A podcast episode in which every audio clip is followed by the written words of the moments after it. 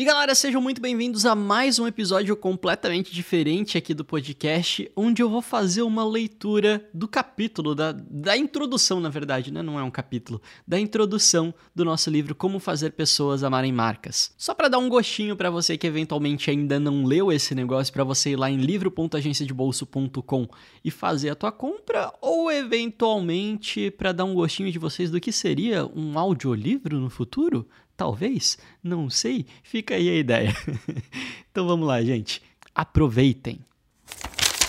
Já vou começar dizendo para você que eu menti no título do livro. Essa não é uma obra que vai te ensinar como fazer com que as pessoas amem marcas. Mas não se apresse em pedir seu dinheiro de volta, porque ao invés de te ensinar só o que eu prometi no título, eu vou ir além.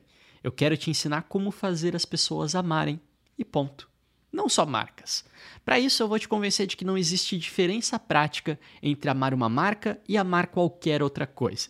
Se você se permitir ler esse livro até o final, entenderá quais são os mecanismos que levam alguém de um primeiro contato, seja esse contato com uma marca, uma pessoa ou uma taça de sorvete, até o estado apaixonado, daqueles que você já viu e reviu em romances bregas dos anos 90.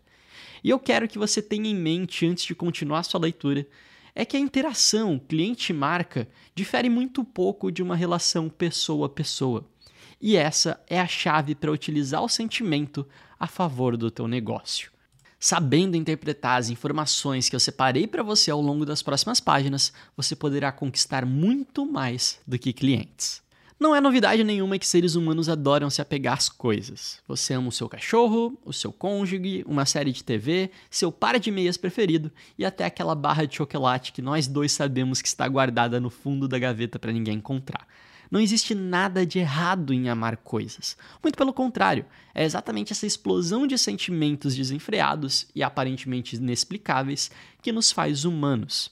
E sabe outra coisa que nos faz humanos? Identificar padrões, entender o funcionamento deles e arranjar alguma forma de ganhar dinheiro no meio desse processo. Se, como eu disse anteriormente, os humanos tendem a se apegar facilmente a qualquer coisa, por que não fazer com que se apeguem a uma marca ou a um produto e aí a gente gera lucros e cria uma legião de clientes satisfeitos que promovem a escalada do negócio gratuitamente me parece inteligente, né? E por aqui a gente gosta de trabalhar com exemplos.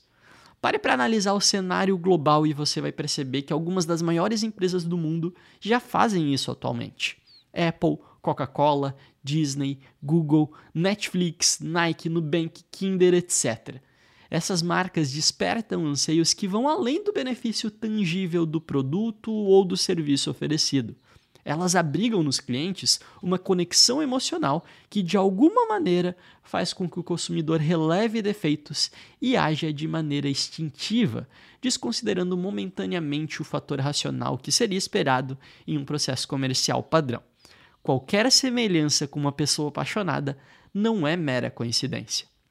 E conforme nos aprofundamos no assunto, vamos entendendo o quão natural é esse tipo de conexão. Um jovem adulto vê hoje em dia mais publicidade em 24 horas do que alguém do século XX veria ao longo de toda a vida. Embora saibamos perfeitamente que o objetivo final de qualquer empresa é sim o lucro, nos sentimos confortavelmente inclinados a entregar o nosso dinheiro às marcas que fazem isso com uma dose de carinho. Né? Digo isso superando o meu último relacionamento, entre aspas, que deu errado. É, uns dias antes de começar a escrever esse livro, comprei um tênis pela internet e não recebi sequer um e-mail no dia seguinte. Nenhum agradecimento bonitinho, nenhum volte sempre, nada. Chequei o spam e tudo que encontrei foi uma mensagem padrão com os 15 dígitos do número do meu pedido. Eu me senti usado. Afinal, eu deixei 150 reais no débito para uma marca que aparentemente me tratou como mais um. Ora bolas, cadê o meu chamego?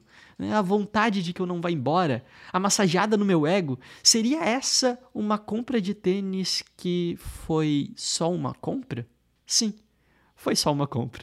Quando o tênis chegou, ele nem parecia mais tão legal. E tudo bem, vai. Eu precisei exagerar no trecho aqui em cima para fortalecer um pouquinho o apelo literário. Dei um desconto. Esse é meu primeiro livro. Mas esse foi o típico caso da empresa que trata o seu cliente como mais um número. Né? E, e, se analisarmos do ponto de vista financeiro, por que uma marca continuaria gastando dinheiro com alguém que já converteu? Afinal, eu gastei 150 reais e recebi um tênis. Esse era o prometido, eu não fui enganado. Sempre foi assim. Essa é a publicidade tradicional que faz funcionar a nossa boa e velha máquina capitalista. Quem disser que esse processo não funciona está mentindo. Tem funcionado nos últimos 200 anos e vai continuar funcionando pelos próximos 200. Mas esse não é o ponto aqui. Dentro das práticas contemporâneas de comunicação, conseguimos construir relações mais sólidas com os nossos clientes que se distribuem antes e depois da venda, indo além dos valores monetários e contribuindo para a construção e manutenção de comunidades ao redor de uma marca. O consumidor do século XXI é exigente e ele clama por conexões mais profundas, com marcas humanas e que estejam dispostas a oferecer um produto ou um serviço que não se limite a uma mera entrega processual e burocrática. Se pudéssemos retratar a relação ideal entre um negócio e seus clientes utilizando um clichê romântico, eu diria que uma boa empresa é aquela que te olha nos olhos, segura tuas mãos, rodopia com você em um campo florido enquanto a trilha musical sobe vagarosamente. Isso foi brega? Sim, mas eu nunca pedi para você esperar muito de mim, né? Ser amado não é uma tarefa fácil. Se você já foi adolescente, você sabe do que eu estou falando. E você perceberá uma dificuldade ainda maior em fazer-se amado por uma pessoa que pagará pelo teu produto ou pelo teu serviço. No entanto, eu te garanto que todo o processo ficará mais simples se você frisar a todo instante que a sua empresa só existe porque o teu cliente existe ame antes de ser amado. E eu tenho certeza que alguém importante já disse isso. Clarice Lispector, Neymar, Gandhi, não sei. Mas com certeza quem proferiu essas palavras estava com a razão. O cliente é a peça mais importante de qualquer negócio. Ele manda e desmanda em todos os setores e decide tudo na tua empresa. Pasme, ele é a única pessoa que tem o poder de demitir todo mundo com um simples empuxo de insatisfação. Sendo assim, tome um bom banho, coloque sua melhor roupa, passe um bom perfume e avance para as próximas páginas, onde você deverá vislumbrar o manual definitivo para a conquista do coração alheio. Um azar você não ter lido esse livro na sétima série.